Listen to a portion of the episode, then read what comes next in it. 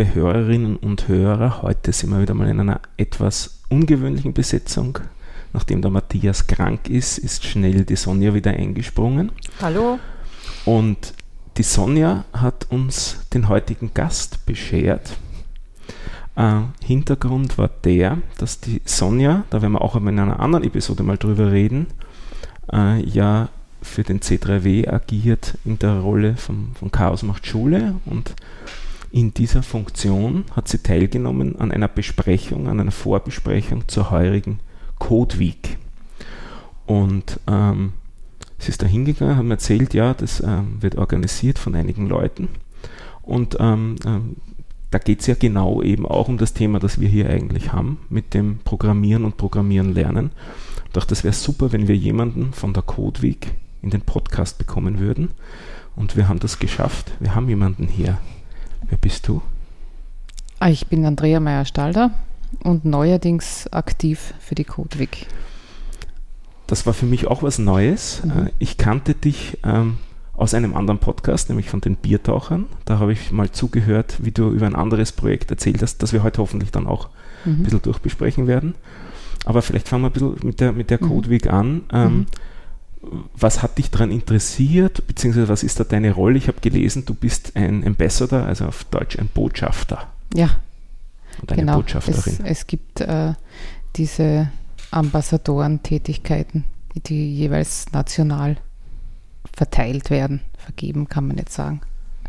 Da können sich Freiwillige aus Ländern melden, um die Codewig national zu organisieren. Das ist eine ehrenamtliche Tätigkeit für Österreich haben das in den vergangenen Jahren immer wieder Leute gemacht, aber es ist teilweise natürlich auch ein bisschen schwierig, weil es eben ehrenamtlich ist äh, und dann in Gruppen abgewickelt wird mit den Zuständigkeiten. Oftmals klappt es gut, manchmal klappt es weniger gut. Jetzt ist also die CodeWiki eine internationale Geschichte.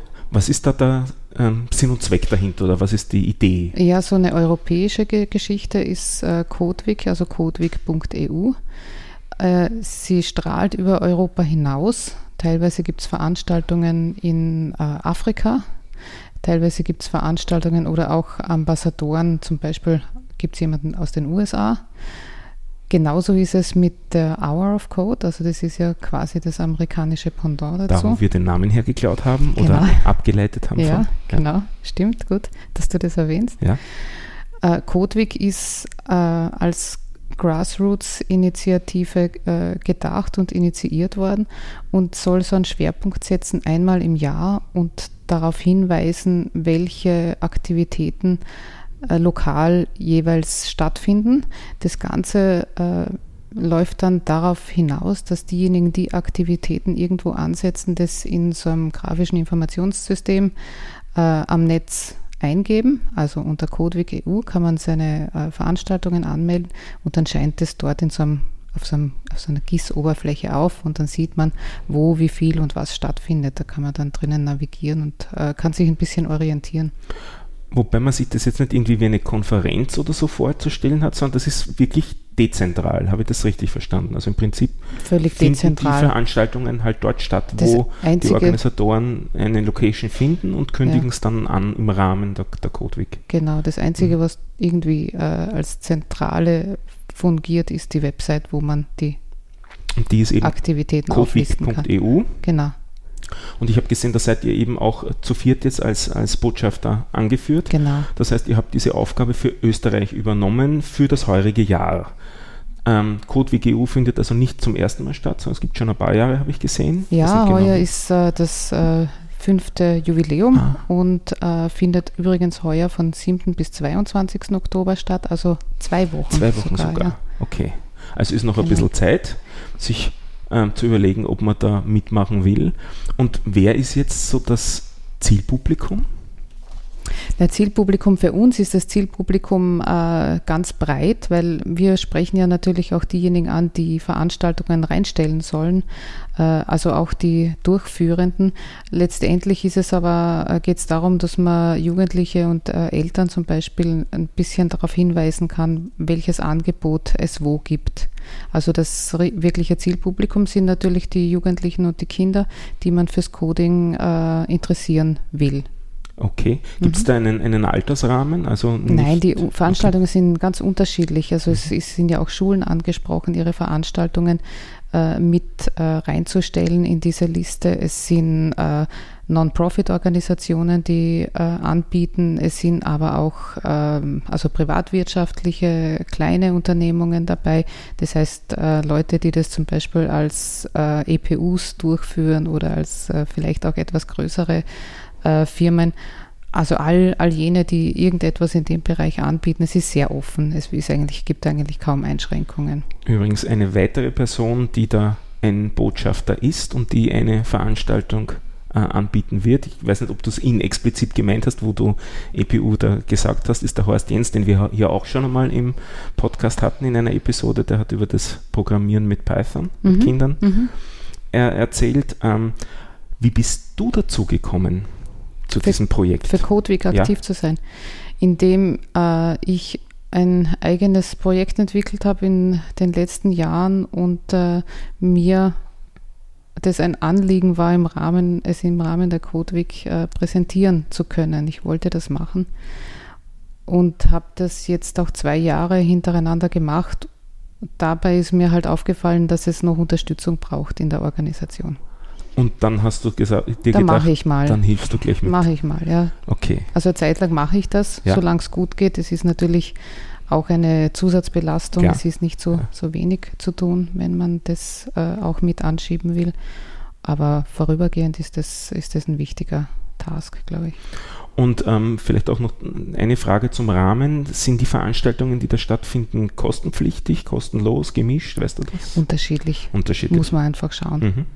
So. Also am besten ist, man schaut sich dann genau. im Programm die jeweiligen Veranstaltungen an, die einen persönlich interessieren und schaut sich da eben genau die Randbedingungen dazu an. Ich, ich glaube, dass sie großteils kostenfrei sind, mhm. aber es gibt auch nicht wirklich eine Auflage von uns. Mhm. Nur wenn es darum geht, dass man Jugendliche oder Kinder oder Eltern interessiert, dann wird man es wohl eher so möglichst niederschwellig machen und auch finanziell niederschwellig. Und ab wann zahlt es sich aus, dass man ins Programm reinschaut? Also kann man, kann man, man kann ja jederzeit reinschauen. Mhm. Äh, je, natürlich, je näher es an die Veranstaltung kommt, desto mehr Veranstaltungen werden dann aufscheinen. Oftmals ist es aber so, dass äh, es auch äh, äh, Teilnehmergrenzen gibt, also die Anzahl der Teilnehmerinnen ist begrenzt und somit macht es halt Sinn, sich möglichst früh anzumelden. Aber nachdem das ganz offen ist und laufend freigeschalten wird, kann man gar nicht sagen, es gibt einen bestimmten Zeitpunkt, wo man dann am besten dran ist mit der mit, mit der Recherche zu den Veranstaltungen. Also eigentlich laufend. Man kann auch Veranstaltungen das ganze Jahr über eintragen, aber mhm. unsere Bewerbung ist gezielt auf den äh, Oktober hin ausgerichtet, damit man da auch die Kräfte bündelt mhm. und das äh, dann ein bisschen breiter auch in die Öffentlichkeit bringen kann. Und die findet dann auch sozusagen europaweit in diesem Zeitrahmen statt? Oder genau. ist das? Okay. Mhm. Also da hat man sich sozusagen darauf geeinigt, auf, auf diesen Zeitrahmen. Genau. Okay, das wären so meine Fragen zur Code Week. Hast du noch welche? Nö, wir waren ja schon, haben, haben wir schon drüber gesprochen, nur eben mein Input und auch warum ich zur Codeweg dazugestoßen mhm. bin, war eben der Punkt, äh, die Codeweg findet genau in der Woche vor der Privacy Week wieder statt. Da können wir, kann ich verlinken auch nachher. Das ist ein, auch eine Initiative mhm. vom Chaos Computer Club. Und wir haben letztes Jahr aber im Rahmen der Privacy Week oft auch mit Schulen gesprochen und dann waren sie, na gerade in der Woche können sie nicht. Und jetzt kann ich ihnen sagen, ja, aber ich hätte ja in den Wochen davor auch für etwas, wo sie nachsehen können. Mhm. Also dass man sich eben gegenseitig unterstützt und damit den Rahmen äh, äh, etwas weiter spannt, wer was hört und es mitnimmt auch zu Veranstaltungen. Mhm. Und an und für sich gibt es keine Grundvoraussetzung. Also man muss nicht vorher irgendwas können oder so, sondern Nein. man muss sich nur für das, für das jeweilige Programmangebot interessieren. Genau. Das reicht als Anfang. Genau, das ist wichtig, dass es so ist, ja. Na, dann würde ich vorschlagen, leit mal langsam über zu dem, was du bisher gemacht hast. Mhm. Ich nehme an, das ist eh das große andere Thema, über das wir so reden werden. Ja, mein, du sprichst wahrscheinlich mein äh, aktuell äh, meinen Arbeitsschwerpunkt an, meinen ja. aktuellen, das ist die Arbeit an Turtle Stitch. Ja. Ja, Turtle Stitch äh, bin ich seit mehreren Jahren jetzt aktiv dran. Ich arbeite nicht allein an Turtle Stitch. Ich habe äh, mittlerweile auch ein, ein Team.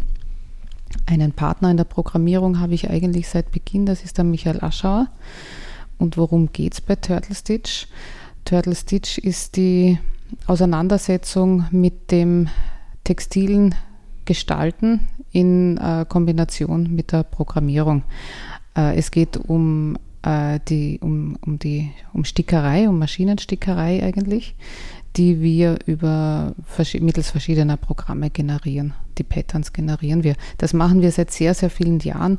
Ursprünglich äh, hat die Arbeit damit begonnen, dass wir versucht haben, einen Weg dadurch zu finden, durch, diese, durch diesen ganzen äh, Entwicklungsprozess oder Entstehungsprozess äh, auf der Basis von äh, Open Source Software, also freier Software. Wir haben ja keine proprietären Programme verwendet, um das zu machen, bis hin dann zur Ausgabe über eine Stickmaschine.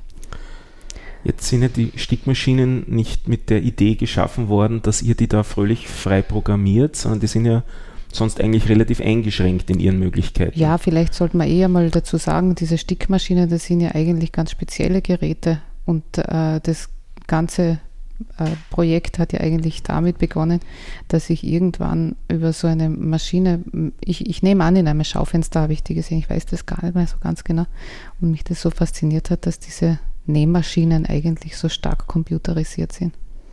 Und äh, dann hat mich die äh, natürlich das äh, Werken ähm, oder in der Konsole im, sehr stark zu dem Zeitpunkt äh, interessiert und gesagt, das trifft sich sehr gut. In meinen Teenager Teenagerjahren habe ich sehr viel genäht und äh, das hat sich äh, so haben die, die beiden äh, Interessen zusammengefunden und haben mir dann, das hat mir dann nicht mehr losgelassen und habe ich eine Maschine besorgt und mir das angeschaut, mal wie das funktioniert und vor allem auch mit den Pfeilformaten mich auseinandergesetzt. Und da gibt es ja also unzählbar viele Stickpfeilformate. Und eben das war eben die ursprüngliche Arbeit. Er hat eigentlich darum gekreist, wie geht man denn mit diesen, mit den Daten um und wie schafft man die durchzuprozessieren auf Basis von der freien Software bis man hinkommt zu einer Ausgabe auf, auf so eine Maschine.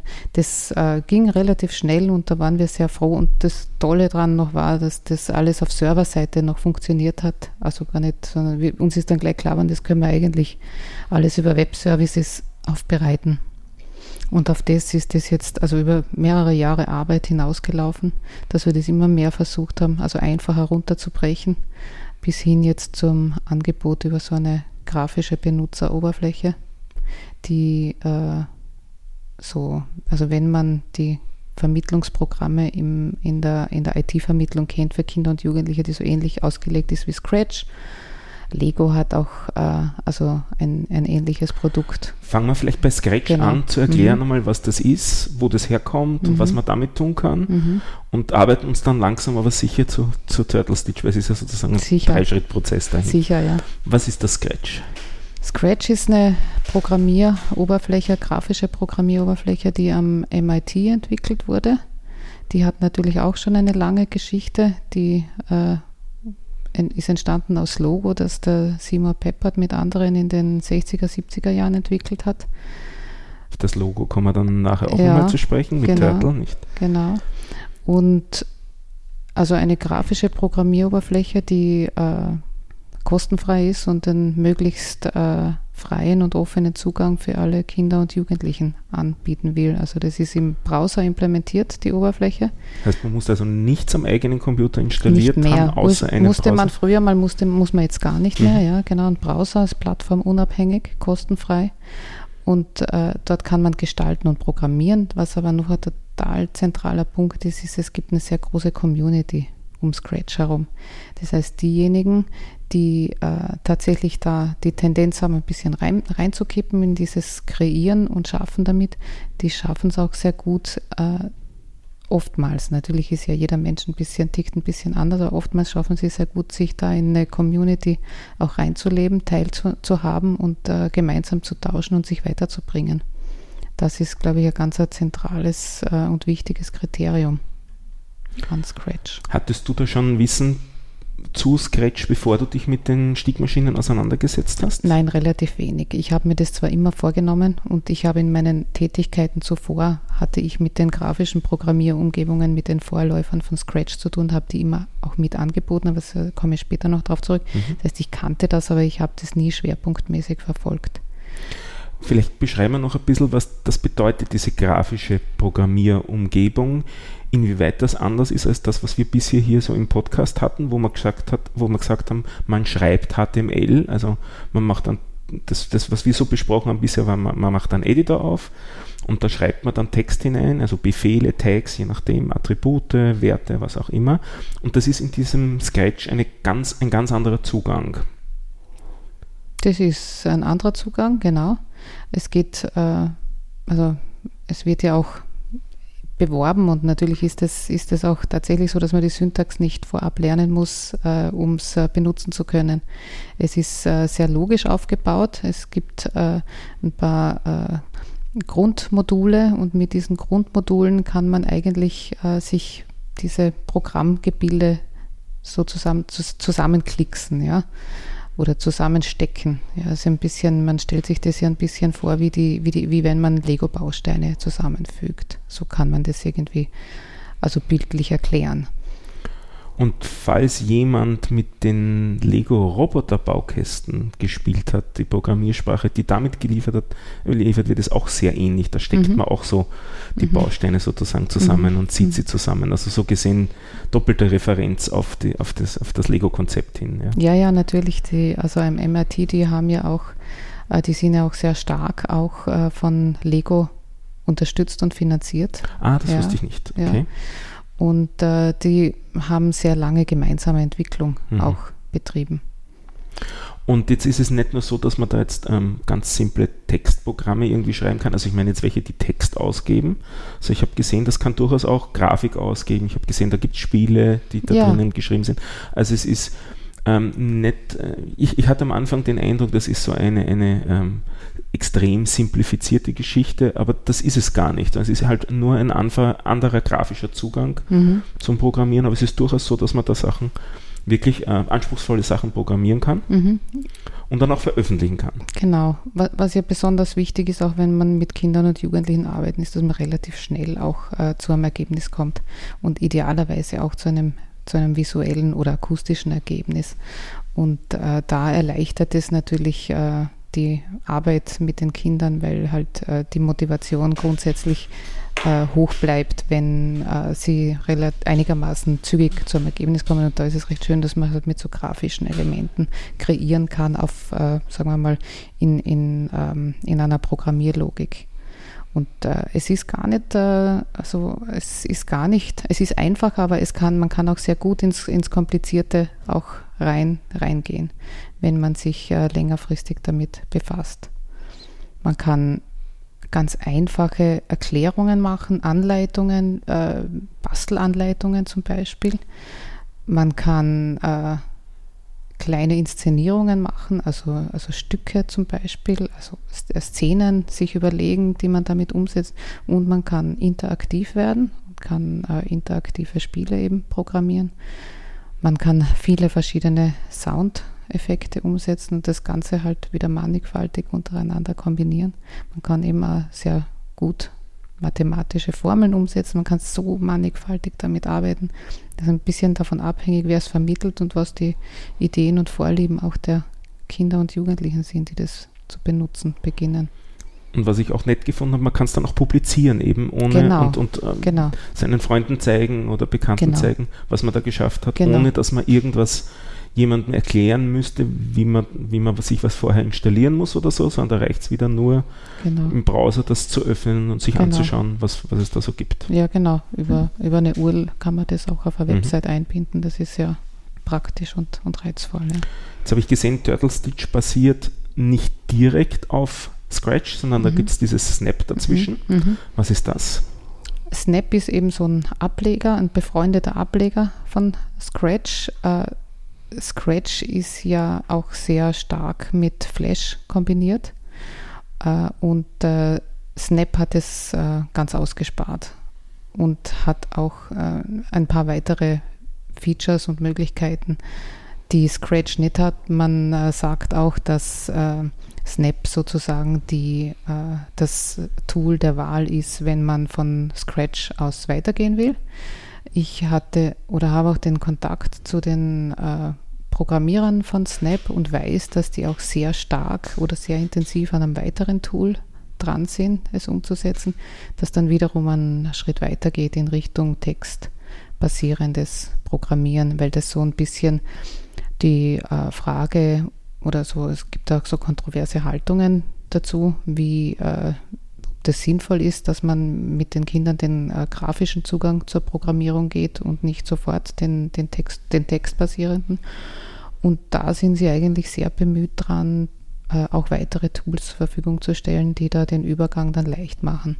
Und da habe ich schon so ein erstes Preview gesehen, das ist dann eigentlich, das hat mich sehr beeindruckt. Da kann man den Developer-Mode umschalten und hat dann einen Slider und mit dem Slider kann man dann ganz sanft die Grafik ausblenden und die Grafik äh, also verändert sich dann ganz langsam in, in, in, einen, in einen textgeschriebenen Code sozusagen. Also das haben sie, haben sie sehr schön gemacht. Das soll jetzt auch schon länger released werden. Die sind schon relativ lang an dem äh, Coden dran, dieses Tools. Und die, der Name, die Namensgebung ändert auch immer wieder mal. Da höre ich auch immer andere Vorschläge. Aber das, jetzt, im Moment ist es wieder auf Sommer hin äh, mhm. eigentlich angekommen. Müssen wir so noch verfolgen. Ja, genau. Okay. Mhm. Und ähm, wo ihr daran begonnen habt zu arbeiten, wie seid ihr auf Snap gekommen und nicht Sketch? Was, war da der, was waren da die Beweggründe?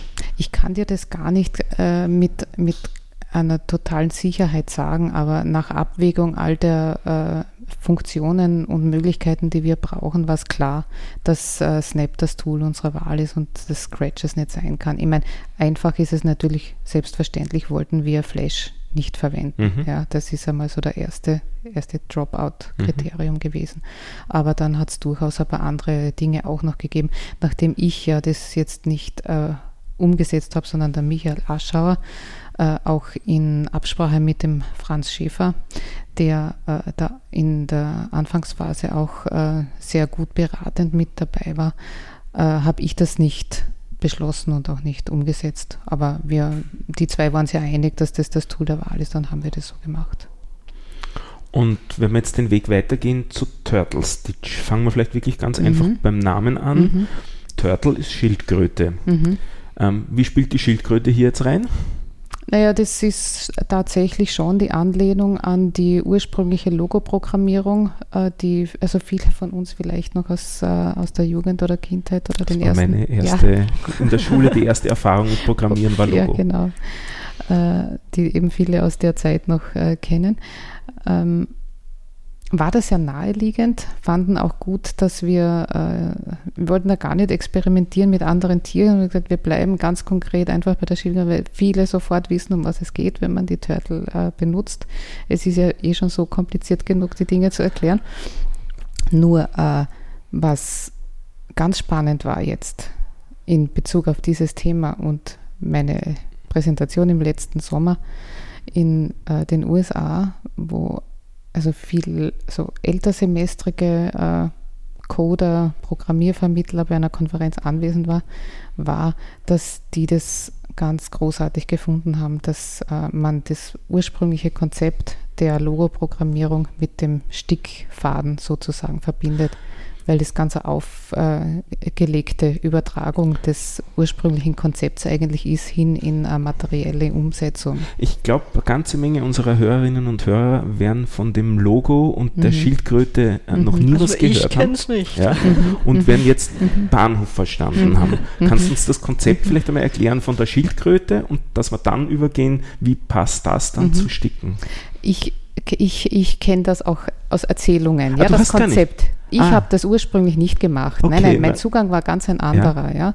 Ich, äh, du kannst mich berichtigen, du, wei du weißt das, gell? Ich habe ja? hab, hab lange genug damit programmiert. Ja, auf verschiedenen Ebenen. Ja, bitte, also die, die, Idee ist die, man, man will eben Programmieren Kindern mhm. Äh, unterrichten mhm. und, und das soll ein, eine spielerische Art sein und das geht immer sehr gut mit Grafik. Mhm. Und ähm, das Konzept, das äh, ja, Kinder kennen, ist das Malen. Und ähm, wie überträgt man das jetzt auf den Computer? Ähm, man lässt einmal ein ganz kleines Dreieck am Bildschirm erscheinen und das ist die Schildkröte. Und das, zu dieser Schildkröte hat man das Konzept, die hat einen Stift im Maul. Und man kann der Schildkröte jetzt sagen, sie soll entweder den Stift hochhalten, sodass es das Blatt Papiers, den Bildschirm nicht berührt, oder den Kopf runtergeben, sodass es den, den, mit dem Stift dann doch das Papier berührt. Gut, also geben wir den, den sagen wir der Schildkröte soll den, den Stift runtergeben und dann kann man der Schildkröte Anweisungen geben und zwar eigentlich nur relativ wenig, nämlich nach vorne zu gehen und nach hinten zu gehen und sich zu drehen. Mhm. Und das war es im Großen und Ganzen. Eventuell, wenn es dann schon eine, eine bessere Turtle-Implementierung oder Logografik-Implementierung ist, dann kann man noch die Farbe wechseln und vielleicht einen dickeren Stift und einen dünneren mhm. Stift nehmen und so weiter. Aber im Prinzip war es das. Und mhm. das ist so eben das Konzept, diese, diese, dieses kleine Dreieck am Bildschirm zu sehen, das sich da bewegt und vor einem Sachen mhm. zeichnen kann. Und das ist ein, ein, sehr intuitiver Zugang, finde ich, zum Thema Programmieren, mhm. weil sehr viele Konzepte vorkommen. Mhm. Also die, die, die, die, Abfolge von Schritten, die da äh, stattfinden. Und dann eben kann man auch so, so, Konzepte wie Schleifen vermitteln und sagen, ja, mach das jetzt dreimal, also geh dreimal zehn Schritte nach vorne und dreh dich dann um zehn Grad nach links und, und schau mal, was da rauskommt. Mhm. Und ähm, das ist auch, wenn man sich da ein bisschen damit beschäftigt, ähm, kann man recht ansehnliche Grafiken damit erzeugen. Also ein, ein Quadrat kriegt man relativ schnell hin, viermal mhm. nach vorne gehen und immer mhm. dazwischen sich 90 Grad drehen. Mhm. Und wenn man da, ein bisschen variiert mit den Längen und den, den äh, Intervallen, dann kommt man da auf sehr hübsche mhm. Muster. Und das sind auch Sachen, die Kinder gerne zeichnen, solche mhm. Muster. Das ist, äh, haben sie immer wieder recht gerne. Und ähm, das ist jetzt, ist, das Konzept ist eben diese, dieser Stift, der auf dem Bildschirm malt. Und jetzt, wenn man das jetzt auf das Sticken überträgt, wie sieht es da aus? Auf das Sticken meinst du? Ja. ja. Äh, genauso. Also jetzt äh, kann man dann, äh, wenn man es jetzt aufs äh, Sticken hin erklären will, kann man äh, sich äh, dazu überlegen, dass die Schildkröte eigentlich der, die Nadel ist der Stickmaschine. Und genau dort, wo die, wo die Schildkröte läuft, wird eben die Nadel jeweils in den Stoff gesetzt. Tatsächlich bewegt sich aber natürlich nicht die Schildkröte, weil die Nadel bleibt ja immer äh, am, am, Platz stehen. Bei der Stickmaschine bewegt sich der Rahmen. Also das ist einfach, das ist gedreht sozusagen, dass sich nicht äh, äh, der Stift eigentlich wirklich weiter bewegt oder die Schildkröte oder die Nadel, sondern der Rahmen, das Material, das Trägermaterial, das Papier, wenn man es jetzt auf die Schildkröte den Stift umlegt, das verschiebt sich dann jeweils. Aber für die Programmierung macht es nicht wirklich einen Unterschied. Also wenn wir jetzt den Turtle Stitch äh, programmieren, dann läuft eigentlich auch die Schildkröte. Also von der, auf der, auf der äh, Bildschirmoberfläche schaut es gleich aus wie die Turtle-Programmierung Programmierung ursprünglich. Wenn man jetzt dieses File in die Stickmaschine überträgt, dann übersetzt es die Stickmaschine entsprechend mit XY-Koordinaten äh, und verschiebt den Rahmen. Also insofern hat es natürlich auch ein bisschen äh, so einen, einen Robotikansatz. Insofern ist es nicht so viel anders, als wenn man halt zum Beispiel einen Lego-Roboter steuert mit den, mit den Koordinaten oder den, der Fortbewegung. Ähm, Tatsächlich ist es natürlich so einfach, wie du gesagt hast, mit äh, vor, zurück, rechts, links. Äh, was mir äh, aber auch auffällt in der, in der Arbeit mit Turtle Stitch ist, dass man auch so wahnsinnig toll, wenn man konzentriert dran bleibt, sehr komplizierte Sachen machen kann. Man kann relativ schnell zu einem Ergebnis kommen, aber man kann da wirklich länger dran sitzen und dann doch auch recht komplizierte mathematische Formeln übertragen und dann äh, zur Ausarbeitung bringen. Ah ja, genau, das sieht man jetzt nicht, aber das T-Shirt, das ich anhabe, das hat zum Beispiel eine relativ äh, aufwendige, so eine, so, eine, so eine Kurve, die auf äh, so eine Sinuskurve, die ja dann weiter gedreht ist. Und wenn die dann öfter wiederholt und ein bisschen verschoben, dann kommen da ganz, ganz schöne äh, textile Effekte auch raus. Ja. Stichwort da dazu ist Lisa Schuhfiguren. Also da werden wir auch ein bisschen Links wieder in die Shownotes geben. Also das, diese mhm. Sachen kann man immer auf die Art und mhm. Weise auch erzeugen. Und ein bisschen haben wir eine Referenz auch zu einer anderen Episode, die wir schon mal gemacht haben hier, nämlich über die Geschichte der Chaostheorie. Und da spielen ein bisschen auch rein so diese iterativen Funktionensysteme, mit denen man sehr hübsch Farne zum Beispiel mhm. erstellen kann und mhm. auch so Sachen wie äh, fraktale Kurven, wie eine Kochsche Schneeflockenkurve habe mhm. ich auch bei euch schon im, mhm. im Katalog gesehen. Also mhm. auf der Webseite mhm. findet man ja auch, was andere mhm. sich schon erarbeitet haben. Genau. Ich kann das nicht alles, muss ich mhm. auch dazu sagen. Ich muss mich dann jeweils, äh, wenn ich die Zeit habe, äh, hinsetzen und mich sehr konzentrieren. Und das Schöne ist ja aber auch bei uns in, äh, in unserer Plattform, dass man ja auch aufbauend arbeiten kann. Wir sind teilweise, muss man schauen, je nach Beispiel auch mit anderen äh, Snap-Projekten kompatibel, die kann man versuchen zu importieren und umzusetzen. Aber natürlich kann man sich äh, am Code orientieren und kann dann von dort aus äh, weiterschrauben. Also ja. hier ist jetzt wichtig dieser Open Source Gedanke dahinter, dass man nicht nur den, das fertige Produkt sozusagen ähm, ansehen kann, wie, das, wie die, die, das Stickmuster aussehen wird, sondern man kommt auch an den ursprünglichen Code heran. Genau. Und darf den auch modifizieren. Ja, das darf man, das darf man auch. Also so jetzt sind wir ja in einem äh, Update unserer kollaborativen Plattform wie, wieder. Äh, jetzt haben wir das ein bisschen anders geregelt. Jetzt muss derjenige oder diejenige, die das ähm, absichern, halt konkret auf Share drücken. Das musste man in der ersten Version eigentlich noch gar nicht. Und dann darf man natürlich auch aufbauend äh, drauf äh, arbeiten. Ich hoffe nur, es machen auch äh, genügend Leute, müssen wir dann sehen, wie die Dynamik ist. Sonst muss man sie halt noch einmal darauf hinweisen, dass das eigentlich Sinn und Zweck des Ganzen ist. Aber der Open Source Gedanke ist uns natürlich von Anfang an in dem Projekt ein zentraler gewesen. Es ist äh, auch die Kultur, aus der ich und äh, die Programmierer, mit denen ich zusammenarbeite, kommen. Das ist uns eigentlich ganz selbstverständlich. Äh, die Schwierigkeit ist halt dann oftmals auch, wie man äh, langfristig äh, sowas zu einem tragenden, sich selbst tragenden Projekt natürlich hin entwickelt. Das ist, das ist schon eine Herausforderung. Ähm, vielleicht erzählst du noch uns ein bisschen von der Geschichte vom Projekt. Wie hat sich das entwickelt und in mhm. welchem Status seid ihr Gut. jetzt? Ja, ich habe erzählt, dass ich die Stickmaschine entdeckt habe, dass ja. wir uns das angeschaut haben, dass wir es geschafft haben, den Code durchzuprozessieren und äh, das runtergebrochen haben auf eine ganz einfache Darstellung, sodass andere, die jetzt da sie nicht so lange einarbeiten konnten, dass die das nicht müssen und relativ schnell und intuitiv auch anwenden können. Ihr habt also eigentlich eine Programmiersprache erfunden in gewissem Sinn. Wir haben uns, äh, na, die haben, wir haben aufbauend gearbeitet, Gott sei mhm. Dank, ja. Äh, äh, Open Source und so. Aber natürlich haben wir etwas ganz Neues äh, umgesetzt. Also in der Art hat es ist mir nicht bekannt, mhm. ja, dass es was gegeben hat. Und speziell ist halt auch der, äh, die Verbindung mit dem Textilen. Es gibt sehr viele andere Projekte, also in der Programmiervermittlung, im, äh, die halt irgendwie mit harten Materialien oder mit Robot Robotik halt äh, ansetzen, aber sehr wenig, das halt so mit, äh, mit Textil äh, ansetzen irgendwie zusammengeht, obwohl es in der Strickerei Gott sei Dank auch schon ganz tolle Sachen gibt, merke ich ja. Äh, ich glaube auch, dass das ein zukünftiger Feld ist, wo sie noch sehr viel tun wird und freue mich da schon sehr drauf.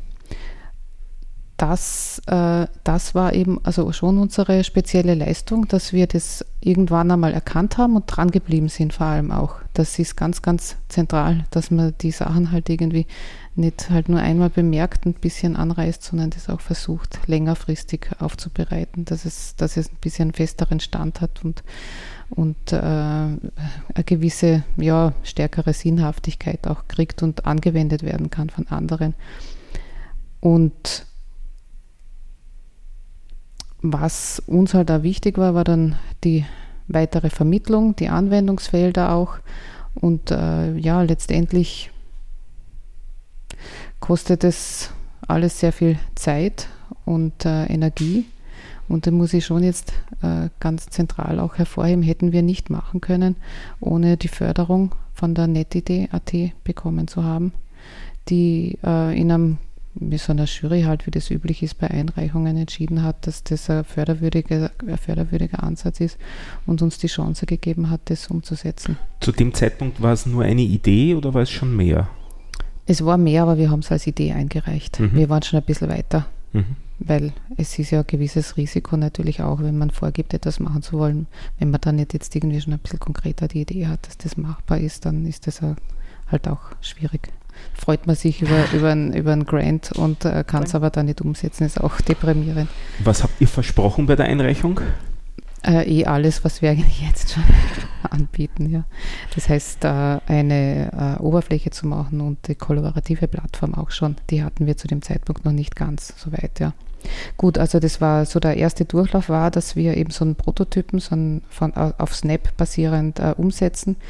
Den haben wir relativ schnell gehabt und dann äh, hat äh, der Michael Ascher ganz tolle Arbeit geleistet, dass er relativ schnell die kollaborative Plattform auch also dazu äh, gesetzt hat, weil das eine ist das Tool, das halt im Browser aufgeht und wo man die Patterns generieren kann und das andere ist aber dann, dass man eine Plattform anbietet, wo man es dann also ein sozusagen mit einem Login einspielen kann, äh, wo man dann äh, das in verschiedenen äh, Darstellungsarten halt sieht, wo man vielleicht noch ein Foto dazu anhängen kann, wie das ausgearbeitet ausschaut. Also es braucht eine Benutzerverwaltung, Benutzerinnenverwaltung halt, äh, um das ähm, um das gut umzusetzen. Äh, und diverse andere Sachen auch, die man halt aus den, wie nennt es mal, ich sage im Allgemeinen, so aus den, aus den so Plattformen halt kennt, oder? Man hat ja schon gewisse äh, Vorstellungen und äh, Erwartungshaltungen gegenüber solchen Plattformen und bis zu einem gewissen Grad muss man halt versuchen, auch dem äh, tatsächlich äh, das, das auch anzubieten. Und das ist halt natürlich oftmals auch sehr aufwendig gibt es Security-Fragen äh, natürlich, ja. ja. All das. Und das Hosting macht ihr auch selber. Ich habe gesehen, das Ding ist online, also man kann sich da anmelden, man kann Ja, das machen wir auch ist, selber. Sich die Sachen genau. anschauen. Also das ist, wir habt, ihr habt das, das eigentlich komplett schon umgesetzt. Genau, und dann lief das mal ein Jahr und hat eigentlich äh, große, äh, also verhältnismäßig große Response bekommen. Es haben Leute in der äh, Maker-Szene äh, eingesetzt und dann natürlich sind wir auch auf viele Schwächen draufgekommen und gesehen, wo es äh, Schwierigkeiten gibt, wo es äh, Verbesserungen braucht in Bezug auf die, also ähm, so, ich nenne es jetzt Inspektion des Patterns, das man macht, damit man halt genauer reinschauen kann, wo sind die Stiche genau, weil ja nicht alles, was man programmieren kann, kann man dann physisch umsetzen. Dass man ja die Skalierungen gut hinkriegt, verschiedene Maschinen, verschiedene Rahmengrößen. Ähm, ja, also ganz, ganz viel äh, Funktionsangelegenheiten, äh, die wir da halt auch im Auge behalten mussten. Und dann haben wir, nachdem wir das bemerkt haben, dass da ähm, auch noch Dinge zu tun sind, auch an, an der Plattform, ähm, gesehen, dass es andere Projekte, ein, insbesondere ein anderes Projekt gibt, das die ganz gleichen Herausforderungen hat wie wir. Und mit denen sind wir jetzt schon sehr eng in Kontakt und versuchen da auch die Entwicklung gemeinsam in die, in die gleiche Richtung weiterzutreiben, dass wir halt auch die Kräfte ein bisschen bündeln können in der, in der Weiterentwicklung des Projektes. heißt Beetleblocks, also beetleblocks.com. Das ist auch Snap-basierend, hat auch so einen äh, grafischen äh, Ansatz, was die Programmierung betrifft. Eine Ausgabe ist aber äh, 3D-Objekte für einen 3D-Drucker. Kann man da generieren. Und äh, die haben wir auch getroffen bei einer ersten großen Konferenz, also bei der Scratch-Konferenz 2015 in Amsterdam. Und äh, glücklicherweise haben wir uns auch noch persönlich gut verstanden und ist der Kontakt jetzt sehr eng geblieben, sodass wir auch jetzt äh, auf die gleiche kollaborative Plattform geschweckt haben, wobei unsere nicht schlechter war, aber es war einfach wichtig, dass wir sagen, wir gehen zukünftig den gleichen Weg und tun nicht so viele separate äh, ähnliche Ansätze umsetzen, sondern schauen, dass wir da gemeinsam, aber es wird auch weitere Forks geben von Snap, die dann immer wieder ähnliche äh, Problemstellungen und Aufgabenstellungen haben werden. Und da haben wir gesagt, wir schauen, dass wir da gemeinsam sind auch diese Kollaborationsfunktionen in Snap implementiert? In Snap sind die eben noch nicht implementiert. Okay. Ja. Mhm. Und äh, was aber jetzt Beetleblocks und Turtle Stitch äh, sozusagen gemeinsam äh, haben, ist, dass wir eigentlich von Snap weg äh, so den äh, Ansatz hin haben zur, zum, zur Anwendung im Maker-Bereich, oder? Dass wir, dass wir physisch werden. Ein anderes Projekt, das da auch noch äh, mit reinkommt, ist äh, Snap for Arduino, das eben der Programmierer von Beetleblocks äh, auch noch umsetzt. Das geht auch ein bisschen in die Richtung, sind also verschiedene Forks von Snap, da gibt es mehrere sehr spannende Sachen. Und mit denen versuchen wir uns äh, auch längerfristig, also wir versuchen längerfristig zu kooperieren und äh, zusammenzuarbeiten. Da sind jetzt auch noch weitere Pläne eigentlich schon geschmiedet, wie wir das machen. Es war noch sehr neu, also nicht das heißt, wenn ich jetzt als völlig unbedarfte wahre Plattform komme und mir denke, ich würde das gern ausprobieren und, und etwas sticken, mhm. Wie gehe ich am besten vor? Ich, ich schaue mal an, welche Maschinen ihr unterstützt. Weil, mhm. Oder weil wenn ich mal vorher Maschine kaufe, wie groß ist die Wahrscheinlichkeit? Mhm. Das heißt am besten, ich schaue mal bei euch an, wie mhm. viele, welche Maschinen ihr mhm. unterstützt und kaufe mir dann so eine? Oder wie ist da? Ja, ja, also eine weitere große Aufgabe ist ja, dass wir das alles erklären müssen. Jetzt gibt es FAQs, das haben wir in der ersten Version geschrieben, das werden wir jetzt nochmal ein bisschen überarbeiten. Im Großen und Ganzen stehen aber eigentlich die wichtigsten Sachen drin, nämlich ein bisschen Orientierung in Bezug auf die Auswahl der Maschine, der Dimensionen, Größendimensionen, in, äh, in der man, denen man arbeiten kann. Wir äh, haben ja eigentlich die ganze Entwicklung jetzt hin gezielt gemacht auf die billigsten Geräte. Was ist Dann, da billig, um ja, zu fragen? Auch eine gute Frage. Ähm, sind jetzt die Kosten für die Maschine sind um die 700 Euro die günstigsten, kann man sagen. Vielleicht gibt es auch noch etwas, was ein bisschen weniger ist, aber wir bieten zwei verschiedene Fileformate an. Mhm. Da muss man sich auch orientieren, welcher Hersteller ja. welches Fileformat, sonst muss man konvertieren. Leider gibt es ja kein freies Fileformat für die Stickerei. Das haben wir jetzt noch nicht gemacht. Falls es mal notwendig wird, kann man das machen. Also falls dann mal wer kommt und droht, dann machen wir das. Aber im Grunde genommen wüsste ich jetzt nicht, warum das wer machen soll. Man mhm. weiß ja nicht, weil es ist ja auch etwas, das eigentlich den ganzen, die an, den ganzen Anwendungsbereich sehr stark belebt. Ja. Die, Im Grunde muss ja jeder froh sein, wenn, wenn solche Projekte aufpoppen. Und wie kommt jetzt das auf der Plattform designte, programmierte äh, Objekt in die Maschine? Per USB-Stick. Also einfach. Dateitransfer, also man kann sich die Datei runterladen von genau. eurer Plattform, speichert ja. sie sich am eigenen Computer genau. auf einen USB-Stick, den man dort genau. angesteckt hat. Genau. Und den steckt man dann in die, in die Stickmaschine. Also die haben ja auch einen USB-Port und ja, genau. lädt die dann auf der Stickmaschine hoch. Ja, in der Regel kann man auf der Stickmaschine relativ wenig machen, gerade noch ein bisschen drehen und repositionieren, mhm. maximal 10% skalieren. Mhm. Skalieren ist eine relativ, äh, also gar nicht so einfache äh, Themenstellung. Da muss man Floating Point Arithmetik können ja. und das werden die nicht rechnen wollen, genau, die Maschinen. Ja. ja, genau. Oder halt die billigen nicht. Ja. Und äh, ja, und, und dann kann man das äh, ausarbeiten. Man muss natürlich von der Materialverarbeitung auch ein bisschen Ahnung haben.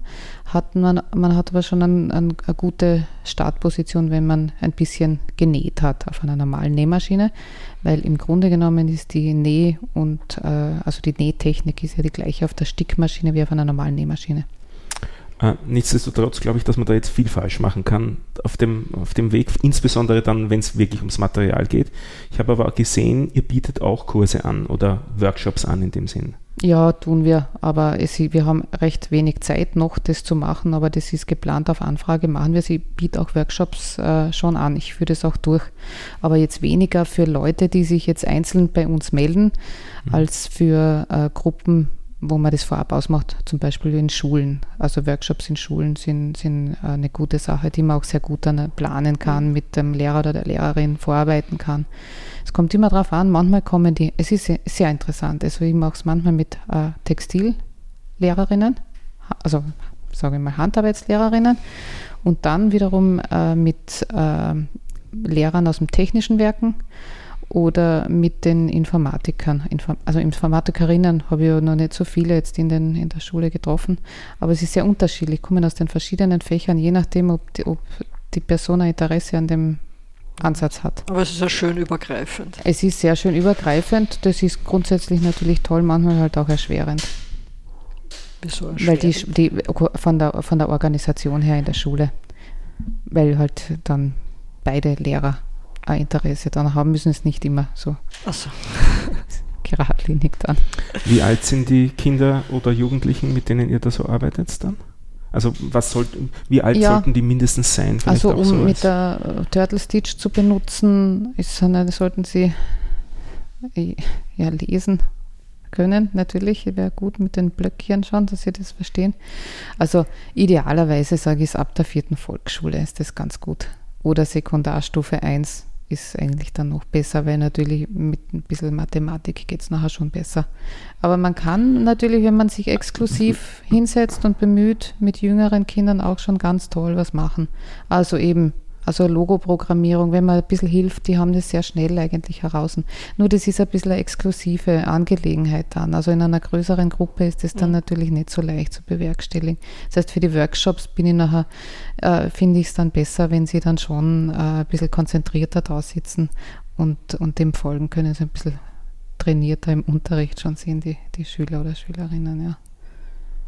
Wir haben ein anderes. Aber wenn man es vergleicht, regulärer äh, Informatikunterricht ja. ist dann so ab 15, nicht? Und Nein, es ist, ich rede gar nicht über das. Ja, und, und die, die, die Freifächer oder die Wahlpflichtfächer, das fängt meistens so mit 13 an, da bist du viel, viel weiter unten sogar, nicht? Also drei Jahre vorher praktisch. Ja, ja, freilich, auf jeden Fall. Es ist ja leider viel zu spät, dieses, mhm. also Gymnasium, fünfte Klasse.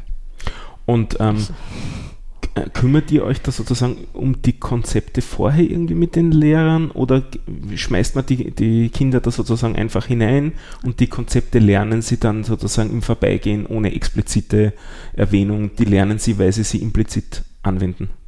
Äh, naja, es ist natürlich äh, großartig, wenn man das vorher mit den Lehrern besprechen kann. Man hat sowieso mehrere Dinge vorab zu besprechen. Wie viel, was ist der Zeitaufwand? Was sind die Materialien, die man besorgen muss? Was sind die Ressourcen, die, die man benötigt? Man brauchte normalerweise einen Computerraum oder die äh, Kinder oder so oder Jugendlichen haben halt irgendwelche anderen Laptops oder äh, ja, Tablets ist schwierig eigentlich. Ja. Kann, mit, mit Tablets habe ich noch nicht gearbeitet, weil natürlich die Übertragung der Daten nachher irgendwie ein, ein kritischer Punkt ist. Wegen einem USB-Stick müsste man sich überlegen. Gibt es auch USB-Sticks und so? Ja, ja, gut. Ja, ja. Muss ich mal schauen. Dann geht es natürlich auch. Also die Gerätschaften müssen äh, verfügbar sein und dann ist es äh, sinnvoll, oder habe ich es auch schon gehabt, dass ein Informatiklehrer vorgearbeitet hat, die Konzepte auch erklärt hat, um die es da geht, ihnen ein bisschen bei der Anwendung geholfen hat dann ist es natürlich, äh, funktioniert sehr viel flüssiger und die Schüler kommen natürlich in kurzer Zeit auch weiter. Man kann es auch natürlich dann direkt in einer Workshop-Session auch äh, ansatzweise erklären und ähm, was ich sonst mache, wenn jetzt die, das Wissen noch nicht so weit vorbereitet ist oder fortgeschritten ist, dass sie es dann einigermaßen selbstständig schon zusammenbauen können, ist, dass ich in äh, bestehende Beispiele reingehe und, mit, und sie an Parametern experimentieren lasse, weil natürlich lernt man da auch einiges und relativ schnell. Dann muss man diese Vorbereitungen so nicht gemacht haben. Aber dann wird auch wirklich was gestickt am Schluss sozusagen. Mein Ziel ist bei jedem Workshop, jedem Teilnehmer, jeder Teilnehmerin schon ein Werkstück mitzugeben. Hm. Das ist ein schönes Erinnerungsteil und es hat auch, äh, es ist ein ganz ein toller Moment, wenn man sieht, wie seine eigene Programmierung dann ausgearbeitet wird. Das ist ganz toll. Ja, das ist super. Die Maschine hat eine ganz äh, tolle Akustik, auch wenn sie das macht. Und das Schöne ist, sie macht ja das dann genau äh, auch in der Abfolge, wie es am, am Bildschirm passiert ist. Und das ist für alle immer so ein, oh, aha, wow, schöner Moment. Das merkt man, das möchte ich eigentlich schon, dass das alle eigentlich so miterleben. Das macht Sinn. Gut. Gut. Gibt es von dir da mal bisher Fragen? Nö, mir fällt nur ein, weil du sagst, dieses, dieses, dieses Werken, ich habe ja viel oft Programmierer, die sagen, die gern auch gern programmieren und die sagen, na, vielleicht wäre ich lieber Tischler geworden oder so, weil da schaut am Abend was, da kann man was in die Hand nehmen. Mhm. Und da gefällt mir das wunderbar, die, mhm. wie du, genau wie du jetzt sagst, mhm. da kann man dann nachher was in die mhm. Hand nehmen. Mhm. Es ist ja schön zum Angreifen. Genau. Und ich, es hat was dieses mit dem, mit dem Materiellen, es lässt mich ja das Projekt auch nicht mehr los. Das ist ja auch eine Tatsache seit so vielen Jahren, weil es ist ja auch äh, gar nicht so äh, eine einfache Sache, dass man so selbst motiviert eigentlich an sowas so lange dran bleibt, aber es hat wirklich so ein Potenzial und dann kommen äh, Bestätigungen und das ist auch selber Werken ist eben eigentlich so spannend und, und, und ergiebig, dass man das wirklich lange gern macht. Ich kann vielleicht noch kurz von ein paar tollen äh, Einsatzszenarien äh, erzählen, die äh, mich ganz froh stimmen. Jetzt äh, habe ich erzählt, ich mache Workshops manchmal in Schulen. Das sind dann so ähm, punktuelle äh, Angebote hier lokal. Aber es gibt eine Schule in New York, die macht es, also eine Lehrerin mit ein paar Schülern, die machen das seit einem Jahr permanent. das ist eine ganz tolle Sache. Es hat mich sehr gefreut und die helfen auch sehr stark dabei, äh, einen Fokus zu haben an den Inhalten, die man aufbereitet für die Jugendlichen, für bestimmte äh, also Schulklassen. Ja. Und dann gibt es auch noch eine ganz tolle Professorin an einer Uni in den USA, die ein Curriculum ausgearbeitet hat äh, unter dem äh, Titel Code Crafting und die das sehr stark äh, in Bezug auf die äh, Text, auf textile äh, Programmierkonzepte und geschichtlich hin auch aufbereitet hat, wo Turtle Stitch einen ganz einen zentralen äh, Teil davon einnimmt.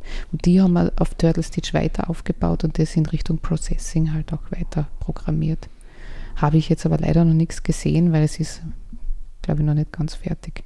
Klingt auch spannend. Ist spannend, aber dann nicht mehr so niederschwellig. geht auch wieder einiges, ja. Ja, auch, aber es ist, ist, toll, dass das ein bisschen so Eben Schön, wenn andere dann drauf... Schön, ja, genau.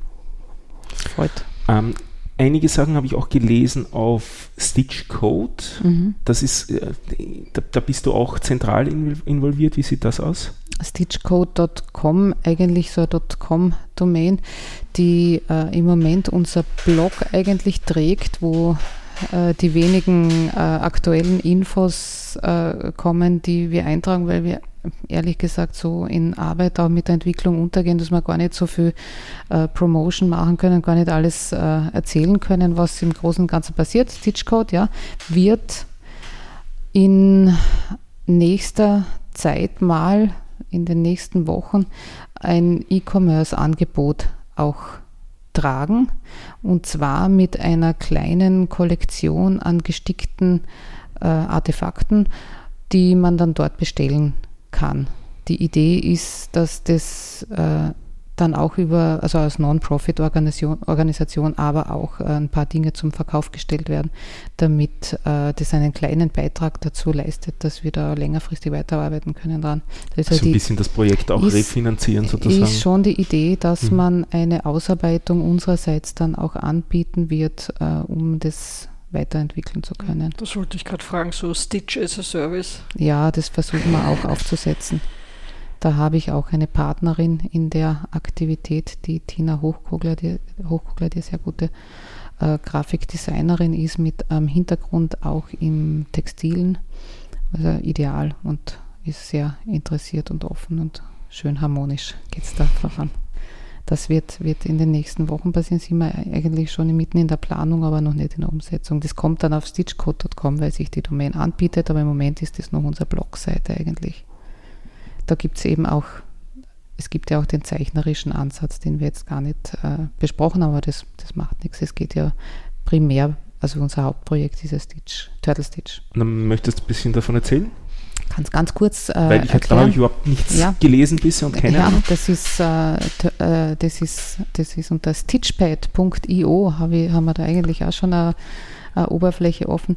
Das ist äh, ähm, auch Browser implementiert, eine ganz einfache Fläche, auf der man mit der Maus die Linien zeichnen kann und die dann übergeben wird an die Stickmaschine.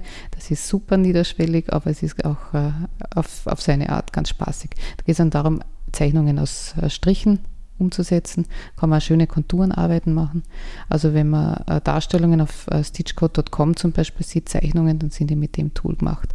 Das ist dann nicht programmiert, sondern gezeichnet. Ist das dann eher gedacht für kleinere Kinder? Oder? Ist gut, ja, ist toll ja. für kleine Kinder mhm. zum Beispiel. Oder auch für Zeichner, Zeichnerinnen, die das gern machen. Also äh, Erwachsene, die halt gern zeichnen und äh, das halt nachher über die Stickmaschine materialisiert haben, wir das Ideale mit der Stickmaschine ist ja nachher, wenn man es äh, gegenüberstellt, dem ähm, händischen äh, Textilarbeiten, äh, dass man es halt nachher in einer größeren Auflage auch zum Beispiel mhm. ausarbeiten könnte. Jetzt würde sich eine, eine Frage anbieten, der, der typische Call to Action. Wenn hier jetzt Leute zugehört haben und sich für das Thema interessieren, entweder weil sie vielleicht einen Background haben, mhm. künstlerischen oder einen programmiererischen mhm. oder einen Werk-Background mhm. haben. Mhm. Ähm, was wären Wege, wie man anfangen kann? Oder was wäre ein Weg, wie man anfangen kann? Ein Weg, wie man anfangen kann, ist, ähm, ist grundsätzlich einfach äh, mal an der Bildschirmoberfläche, also den Browser öffnen und es ausprobieren. Also zum einen vielleicht das äh, Zeichentool, weil mit dem Zeichentool man relativ schnell die Idee vom, vom äh, gestickten Faden eigentlich versteht. Also indem man ein paar Mal über den Bildschirm wischt, dann hat man das schon. Und wenn man das äh, so äh, vielleicht einmal ausprobiert hat, dann kann man ja auf unsere äh, Beta-Seite, also beta.turtlestitch.org Seite gehen. Da hat man dann jetzt äh, die neue Oberfläche und die äh, auszuprobieren. Das wäre natürlich äh, jetzt für uns auch interessant. Die haben wir noch gar nicht announced, obwohl die eigentlich schon recht gut die ist. Die habe ich noch nirgendwo gesehen. Genau, ja. ja. Beim Recherchieren genau. jetzt habe ich da noch nichts gefunden. Genau, die wird jetzt da demnächst mal, weil unsere Deadline ist Mitte Juli zur nächsten Konferenz in Bordeaux heuer in Frankreich zur Scratch-Konferenz. Da sind wir eben angenommen worden wieder und da müssen wir wieder zeigen, was wir geleistet haben. Da wird schon gespannt dann drauf gewartet. Und wo ich dann so recherchiert habe über dich, habe ich mhm. auch ein paar ähm, andere Konferenzauftritte von dir gefunden. Damit mhm. habe ich sozusagen mal ein bisschen auch ein so, äh, Tagline gefunden, Lustig. wie ähm, du arbeitest an künstlerischen und bildungsbezogenen Internetprojekten. Ja, das mhm. haben wir jetzt, glaube ich, schon relativ mhm. intensiv mitgekriegt äh, wovon wir noch nichts gehört haben. Du hast ein Studium visuelle Mediengestaltung mhm. äh, hinter dir mhm. und hast als Systemadministratorin und Programmiererin gearbeitet international. Ja, ich war, äh, wobei der, der, hier der nationale Ansatz eigentlich ein sehr spannender war. Ich war sehr früh beim Silver Server, also so ein ISB in Wien, der im Kunst- und Kulturbereich äh, angesiedelt war und äh, sehr schnell stark gewachsen ist durch eine starke Unterstützung aus äh, einer sehr schrägen Netzkulturszene. Und äh, daraufhin war ich äh, auch eineinhalb Jahre in New York beim Internet Service Provider, der hieß The Thing. Da waren auch sehr viele Netzaktivismus-Projekte sind da, sind da gelaufen und das habe ich auch in der Zeit sehr stark auch mitgetragen als äh, eben Systemadministratorin dort gearbeitet, sehr, also sehr stark im, in der, in der Mail-Administration, so Dial-Up-Services hat es damals dort gegeben, ist aber jetzt mittlerweile schon lange her. Das war dann die Jahrtausend-Umstellung dann noch 2000, das war auch eine ganz große Sache mit den uralten Servern, die wir dort hatten. Wird mir sehr gut in Erinnerung bleiben, die Nervosität. Und noch ein Projekt habe ich von dir gefunden, mhm. das heißt Juxlala oder hieß? Jux, Juxlala, das habe ich sehr lange gemacht. Das habe ich, äh, ich glaube, annähernd zehn Jahre lang gemacht im Rahmen des Projekts NetBridge. Es war äh, eine Linux-Distribution, mehrere Linux-Distributionen für äh, Zielgruppe Kinder, Jugendliche. Ursprünglich waren es Jugendliche, dann sind sie ungefähr ins Volksschulalter gerutscht, die Zielgruppe bis hin zur Kindergarten-Zielgruppe letztendlich. Und das war dann Juxlala, das Produkt. Und da habe ich sehr viel recherchiert, was es an freien Software-Tools im, was, was weltweit schwirrt, was ist äh, fassbar, was ist ähm, implementierbar auf eine Oberfläche und äh, bekommt also als Ganzes ein funktionierendes, äh, eine funktionierende grafische, gestalterische Klammer, aber natürlich auch an pädagogisch-didaktischen Ansatz, der vertretbar und interessant ist. Das war auch eine sehr spannende Tätigkeit, die ich sehr lange gemacht habe, dann letztendlich für den Wiener Bildungsserver irgendwann. Aber das gibt es nicht mehr, soweit ich gesehen habe. Nein, das? weil das äh, Projekt äh, letztendlich von äh, dem Verein nicht mehr weiterverfolgt wurde. Mhm. Warum auch immer. Oh. Aber ich habe gehört, dass äh, sie wird in die Richtung auch wieder aufgemacht und gearbeitet, Aha. neuerdings. Ja, auch wieder schön. Ist ja. gut, ja, wichtig. Ja, mit meinen Fragen wäre ich jetzt ziemlich am Ende. Haben wir was Wesentliches vergessen? Möchtest noch was anbringen? Nein, also. Wie findet man dich? War jetzt doch recht umfassend. Ja, am besten über die äh, turtlestitch.org-Seite. Mhm. Das ist das zentrale Projekt und das Non-Profit-Projekt. Genau. Das würde ich sagen, ist es. Und wenn euch wer sponsern will, auch mit euch einfach in Kontakt treten? Ja, wir sind ja jetzt dabei, eine Non-Profit-Organisation zu gründen. Das heißt ein Verein? Einen Verein, genau. Und am besten, idealerweise ist es jetzt geplant, auch mit den Partnern teilweise von Beetleblocks mit ins Boot zu nehmen, da wollen wir uns äh, aufstellen und da müssen wir dann eh schauen, wie wir dann eine Finanzierung längerfristig für uns äh, organisieren. Da kann man, könnte man uns natürlich dann auch unterstützen. Aber eben muss natürlich erst einmal die Basis her und dann gibt es natürlich auch die entsprechende Aktivitäten und Arbeiten von unserer Seite aus. Aber wir haben eigentlich schon Zusagen aus verschiedenen Richtungen und hoffen halt auch, also tolle Kooperationsangebote. Hoffe ich, dass wir die an Land ziehen können. Das sind so die Pläne mal, dass wir da auch weiter tun können, alle zusammen. Aber der ganze Bereich scheint im Moment ja schon sehr aufstrebend und wichtig zu sein. Also kann man davon ausgehen, dass die Chancen schon da sind. Gut, dann sage ich danke fürs Kommen und danke fürs Teilen all deiner Projekte. Ja, vielen lieben Dank für die Einladung und für das äh, tolle also Interview jetzt in dem tollen Setup hier. Hat mir wirklich Spaß gemacht. Und wir bitten wieder um Feedback, entweder auf Twitter oder im Kommentarbereich unten oder per E-Mail. Die üblichen Feedback-Kanäle sind offen und wir werden gegebenenfalls Feedback natürlich an dich weiterleiten. Gut. Super. Wiederhören. Dankeschön, wiederhören. Wiederhören.